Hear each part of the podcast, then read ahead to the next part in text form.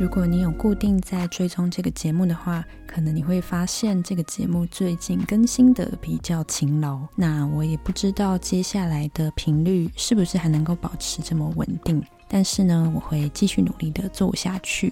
最近我才注意到，就是在各大平台有一些听众的留言，所以这一集的开始，我想要先来分享几则听众给我的留言。这些留言是一二月份在 Apple Podcast 或是 First Story 上面给我的留言。首先是一月一号的，很惊喜在岁末年初听到你的声音，很想念睡前听节目那种很宁静的感觉，才发现真的好久不见了。不管你想多久出一集，我还是会一直听下去的。但有新的集数，还是觉得真好。谢谢你。这则留言是在我发布二零二二年十二月底的那一集的时候。我相信隔了三四个月再听到我的更新，对于有在关注的听众来说，应该很意外，想说这个节目是不是就再也不更新了？没想到还会继续更新。那谢谢你们的关注，还有愿意继续收听。另外一则是好久没有听到宁的声音，以为节目就这样结束了。看到有在更新，真的很惊喜。我们都是内向的人，每次听到你的声音跟想法都很有共鸣。希望你能再跟我们多多分享更多书籍。谢谢这位听众，意外造成你们的惊喜，我也觉得一方面觉得有点拍死，一方面也觉得还蛮开心的，知道有人默默的在等候，也很谢谢你们的喜欢。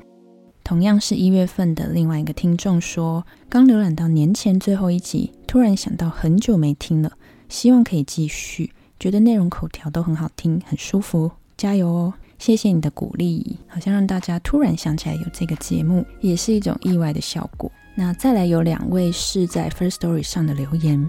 一位是 C，非常喜欢宁的节目，听起来很有趣，也很舒服。每次听完都很期待更新。祝福宁新年快乐。有时候慢慢来会比较快哦。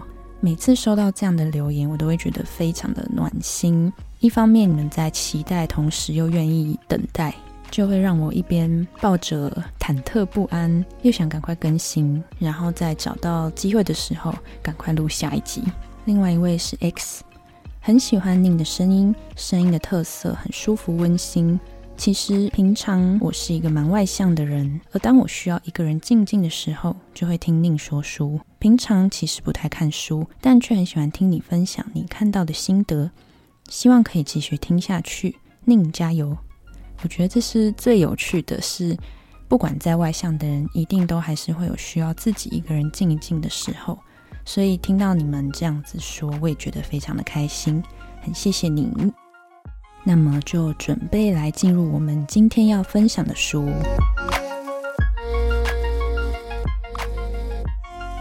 今天要分享的书是《修复试点》。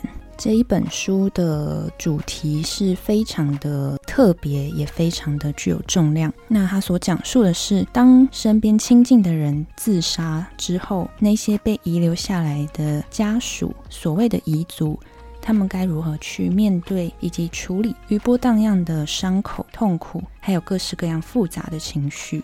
这本书的作者是江佩金，他曾任记者，有出过散文集《蟹壳》，以及还有《结痂周记》，讲述之前的八仙事件，他们的生命经验，我们不该遗忘等著作，承接上面所说的，这是一个关于自杀者遗族所书写的记录。而这本书开始于作者的母亲自杀的那天。以下所述说的内容都是以作者的角度引用书当中每一章节的内文。就让我们先把时间回溯到那天在医院发生了什么事。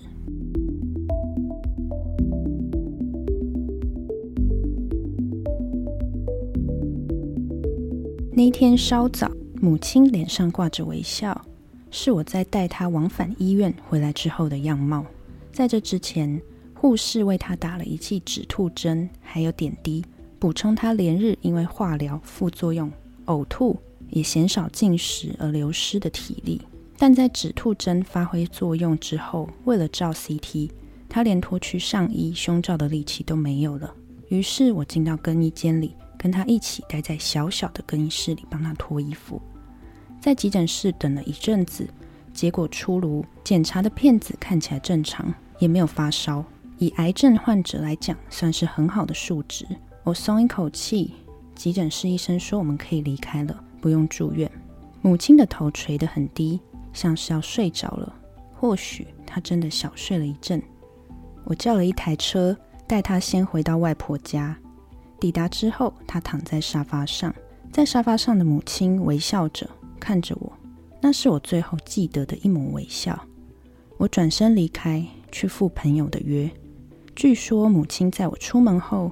接续着我的脚步下楼，对着外婆说：“对不起，我是个失败的女儿。”然后去到她独居的房子里，一个人待着。在外婆打来的电话中，她说她跟朋友待在一起，不用担心。然后二十四小时之后，是他躺在没有对外窗的浴室里，冰冷的身体，没有笑容。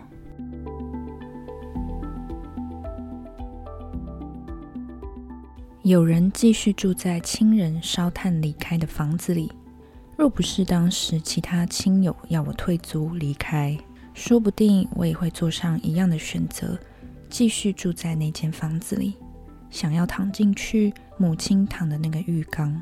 或许在那一天，他觉得不适合，所以又爬出来到地板上，随着空气逐渐稀薄，缓慢窒息而死。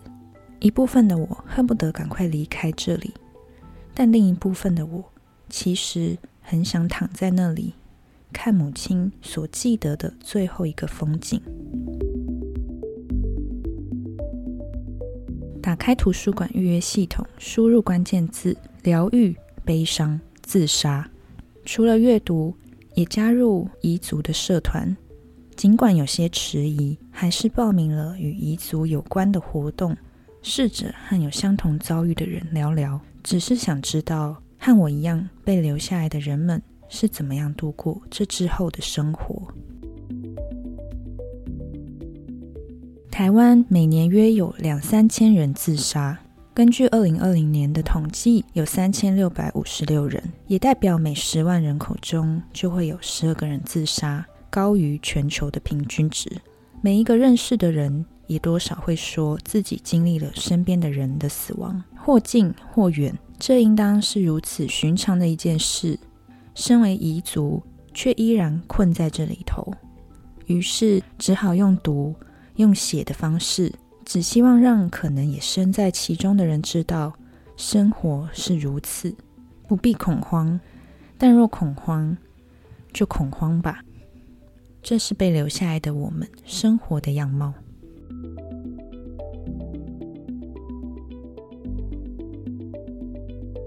在属于彝族的聚会讨论中，难免会出现各种自杀方式。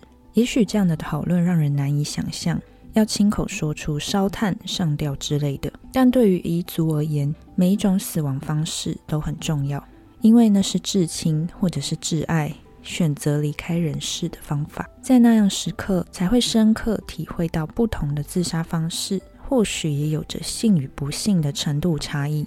例如服药的、烧炭的，通常模样都像是沉睡；跳楼的可以选择要不要看，而上吊则是一进到屋子里想不看见都难。而作者的母亲所选择的方式是烧炭。根据卫福部历年全国自杀死亡资料统计及自杀通报统计，二零二零年的数据，除了县市别年龄层统计，还将自杀方法。区分为以固体或液体物质自杀及自为中毒，以气体与蒸汽自杀及自为中毒，吊死、勒死及窒息之自杀与自伤，溺死、淹死、自杀及自伤，枪炮及爆炸物自杀及自伤，切穿工具自杀及自伤，由高处跳下自杀及自伤等。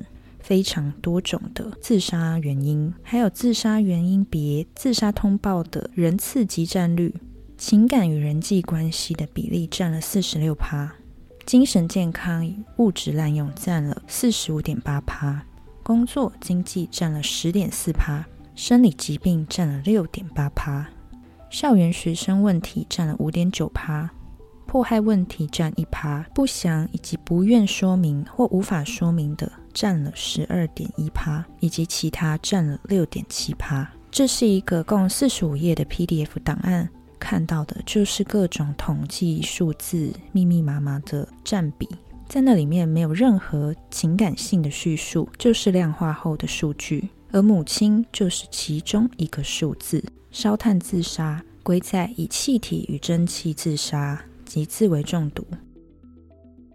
自杀与其他的死亡有什么不同呢？留下来的人归类为自杀者失落遗族。这个字其实感觉起来有些别扭，从一开始到现在，都还是对于遗族这个词汇感觉不那么舒适，就像是穿了一双不合脚的鞋。倒还不至于将脚后跟磨出擦伤来，但若不去正视这样的不舒适，总有一天会磨出血来。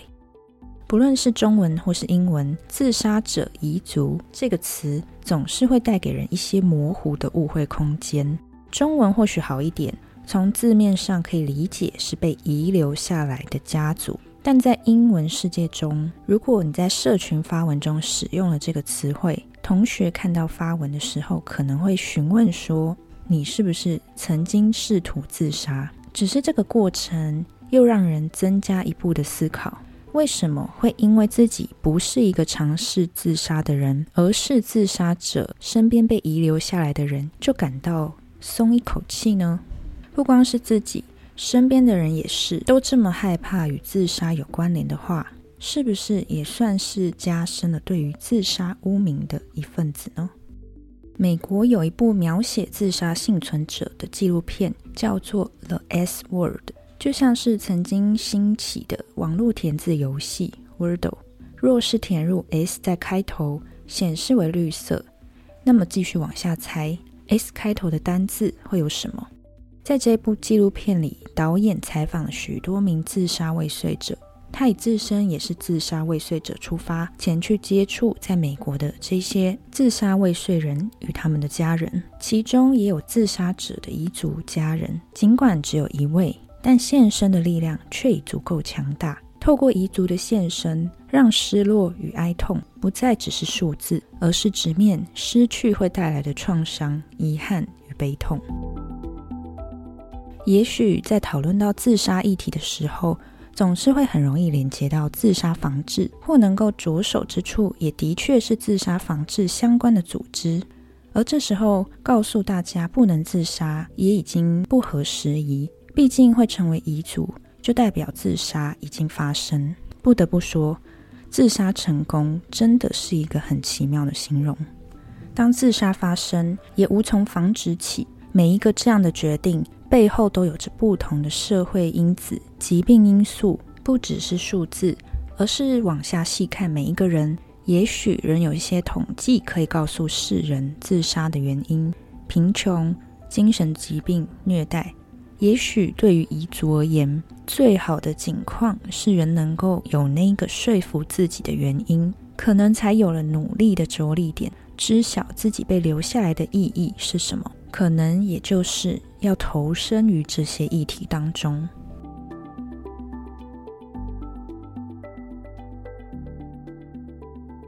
在教育部国语词典简编版里，所谓的“轻生”的解释是不爱惜生命，指的就是自杀。自杀是一个严重的问题吗？不光只是偶尔会遇到这样的疑问，有时候也会浮现这样的疑问，并质问自己。那只是一种死亡方式而已。意外事故、病逝、自然死亡都是死亡，为什么唯有自杀是那个不能被提起的方式？是那个你一旦在房间中提起，就会让周遭的空气凝滞的词汇？在母亲生前的时候，曾经多次嘱咐，又或者是一种提醒、预告，说她签了器官捐赠。大体捐赠的同意书，以及不实施心肺复苏术同意书，且嘱咐捐赠后骨灰也不必领回。由此可知，他是真的很认真看过大体捐赠相关的资料。比起歹活，他更希望能够好死，不拖累家人。自始至终，这都是他的人生信念。只是他的身体最终是无法为此所用。当他被发现的时候，已经明显死亡。到场的紧急救护人员这样说：“已经无需送往医院急救，接下来就是送往殡仪馆，会绽放于冰柜中，得等待检察官与法医相验，开立死亡证明，才能进行逝者接下来的一切程序，也就是设立牌位、灵堂、火化、出殡、安葬等这些事情。”在二零一七年的美国，有一则新闻是。一名试图自杀的男子打给九一一，只留下这些内容：“请叫人快点来，因为我是一个器官捐赠者。”尽管警方的确在报案地点发现一具尸体，但器官是否真的如他所愿受到了运用，就不得而知。在二零一三年的印度，则有一名十八岁的少年在尝试自杀以后，于医院急救后宣布脑死，他的器官捐赠给三名患者。二零一六年的德里，一名上吊的少女请求她的父母能够捐赠她的器官，但在她自杀后一天，他们才在她的书包中发现这张请求的纸条，已经距离器官可用的时间许久，最后仅有眼睛能够做捐赠使用，而他的父母对于女儿的器官能够在另一个人身上延续，已满怀感激。所谓遗爱人间。在器官捐赠上是更加切实，更能够直观地认为所爱之人尽管死亡，却仍依旧存在。在母亲已然入土一阵子之后，想起了这件事情，那一瞬间有一种糟糕，自己是否践踏母亲长久以来的愿望？为何当初没有人询问我要不要捐出母亲器官或大体呢？当想起这件事情，赶紧前去查询自杀者能否捐赠大体时。才发现是不行的。在相关的网页上写道：“我们不接受自杀结束生命者，因为不珍惜自己的人无法教导医学生尊重生命。”母亲是否真的不珍惜、不爱惜她的生命呢？在记忆里，他时常注意饮食，电锅里常是南瓜、鲜鱼、蛤蜊，也常吩咐要多运动、饮食均衡。只是尽管如此，仍然得到癌症。在确诊癌症后，他央求我们不要逼他进行治疗。也许该讨论的是，化疗与癌症治疗对于常人而言总是充满恐惧。一旦离癌，就像被宣告了不治之症。看似放弃治疗的母亲，仍听信朋友建议去做非常规的治疗，或在网络上看各种癌症奇迹恢复的影片，还去医事检验所拍摄胸部 X 光片，想证明自己没有癌症，是医生误诊了。无论如何，他不像是完全放弃、不爱惜生命的人。后来，为了延缓癌症的恶化。他同意进行放射性治疗与化学治疗。每一次躺上照射射线的机台或施打化疗药物的病床，只祈祷肿瘤可以变小，甚至不见。只是疗程尚未走完，他就决定离开。血液肿瘤科的护理师在应该要回诊的那一天打电话给我，询问没有回诊进行化疗的原因。我对着电话那头说：“母亲在上周烧炭自杀了。”电话那头回答。我知道了，我会再跟医生讲，从此不必再回诊。这是否也算是从诊间毕业了呢？不论是什么样的死亡，都能够教给我们许多未曾想过的事物，应该要是如此才对。后来就都不算命了。举凡紫微斗数、占星塔罗、人类图、生命灵数、触凡不及被宰等任何能想到的方式，都不想再碰了。真的没有很想知道，或者是害怕知道。过往曾有一度十分着迷于星座运势，相信那个自己出生时间点的星座，对于那个星座充满认同感，觉得所有的人格特征都是这样符合。除了西洋的星座运势，也还是存在人生迷惘时，将自己的未来方向托付给算命师，想要他人来告诉自己应该要往哪去。只是算命也总不会给予你多精准的指示，常常听着听着就恍神了。突然间想起了母亲在选择离开前最常叨叨絮絮的一段内容。她说，多年前曾经与她的妹妹一起去算命，结果算命说。母亲就是上辈子骗了人的感情，所以这一辈子遇人不淑，现在是在还这累世的业障。早知道没去算就好了。而他就像是坐实了算命所说的，一生这样坎坷，好像从没顺遂过。只是后来在与其他亲人求证，亲人说并没有这回事，从来没有人说过这一段话，可能有，也可能没有。拿过去无法改变的事情来惩罚现在的人，也真是够无理了。记得在母亲离病的时候，不知所措的我，只好仰赖求签来决定要在哪间医院进行手术。还在她出院前，带着她的衣服到庙里祭改，填写她的地址时，还是填医院地址，甚至详细到病床号码，只希望一切的灾厄能够止息。那段期间，若有时间北上，就会去庙宇绕绕求平安符，甚至还有在日本求的药师佛，也悄悄地放进母亲的随身袋里。后来发现这些东西在母亲过世后都放在母亲的袋子里，她没有拿出来过，也就随着仪式将这些一起火化掉。在整理随身物时，发现母亲也随身带着神明给的卡，或者是家中有逢年过节求来的钱母之类的东西。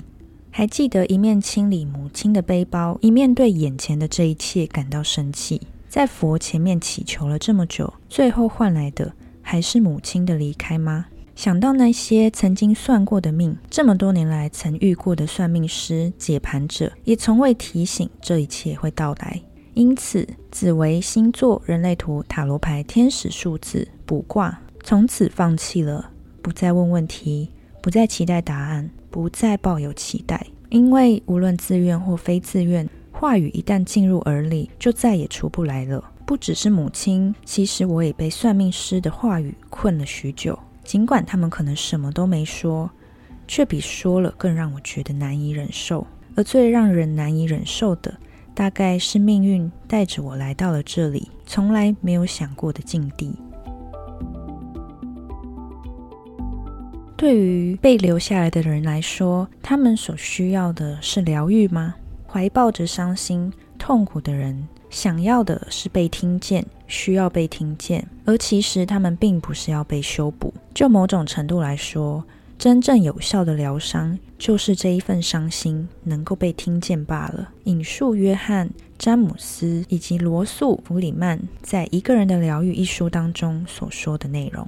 根据社团法人台湾自杀防治学会所编制的《自杀亲友遗族关怀访视流程及注意事项》里头所说到，自杀遗族在面对自杀事件之后，可能会有六个主要的悲伤反应。包含了震惊、困惑、愤怒、罪恶感、怀抱悲伤、无意义感以及缄默。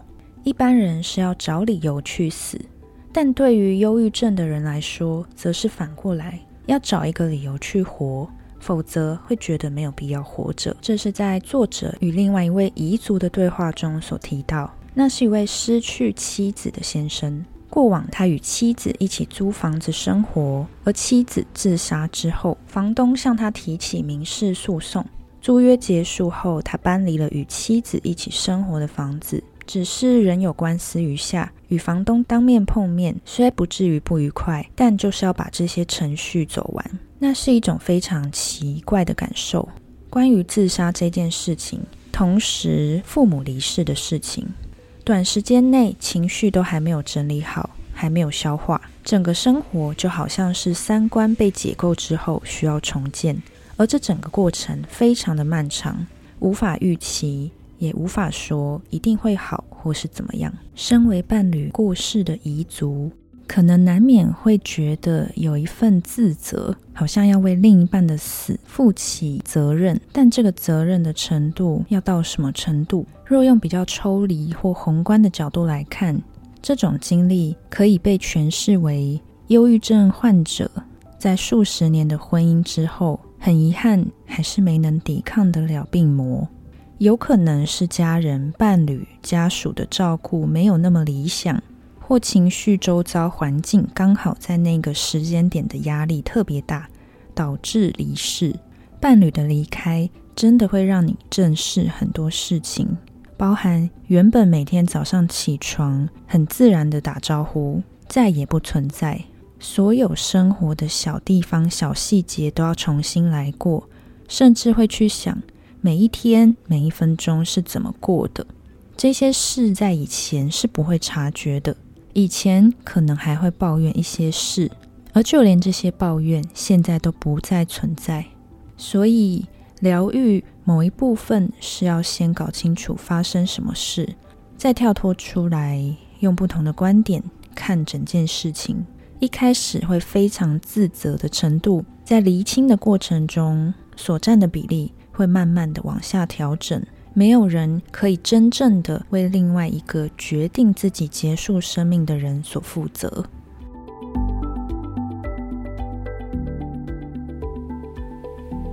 台湾自杀防治协会中提及，自杀者常见的精神疾病诊断，如忧郁症、躁郁症、药物、酒精使用障碍症、其他精神疾病等。从结果而论。回头探究自杀的原因，在走到自杀之前，是另一段精神疾病患者家属的陪伴过程。这一名先生在太太走的隔周，接到了来自卫生所的电话。当时他心想：卫生所怎么会打给我？后来才知道，配偶自杀的人也会被列为自杀高风险群，这是真的有数据的。假设有所谓的人生压力排行榜的话，丧偶是排名第一。在自杀者遗族中，丧偶的遗族自杀的几率也相对比较高。那个情况是一开始可能很麻木，可能一整天就只是坐在那，发现时间很漫长，然而什么都做不了。在安德鲁·所罗门的几个演讲里面提到说，忧郁症是比常人感知到强烈一千倍的悲伤。一般人假设家人离世的悲伤程度是一的话，他们所感受到的可能是一百。这可能是大脑神经质的问题。在这个情况下，要去找出生命的意义是非常困难的。而这种痛苦，旁人也很难理解。要看开，要加油，要放下，都是无意义的话语。而回到卫生所所打来的那通电话，处在这样重大的悲伤之下。一瞬间，真的会觉得是否要一走了之？你可以想象，离开或者留下是天秤的两端，是可以拿起来做选择的。而在那个当下，两边的分量其实可能差不多。真正重要的早就已经失去了，只是那失去与否，也并不是我们所能够掌控的。当失去的已经失去了，而我们还在这里讲述这一段活着的过程，把这些让我活下去的事情写出来。到底能做到什么呢？也许只是希望在过去的某一个时间点的自己，能够有机会理解这个过程所要经历的是哪些事情。未来的自己也会知道情绪曾经在那里，尽管到时候可能已经忘记，但并不是什么都没有怀抱过。就如同可能有一天会需要这本书的人一样，悲伤与失落一直都在，但同样的。相生相应的修复与疗愈也会一直存在。修复是一个过程，并不是一个终点。人生道路上，新的悲伤随时都会来临，而修复不曾停止。只是我们可以知道，在悲伤的背后，其实蕴藏着深刻的爱。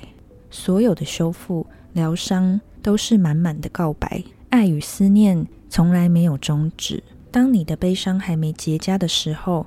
就先别急着写下它，而悲伤也是一种为爱所付出的代价。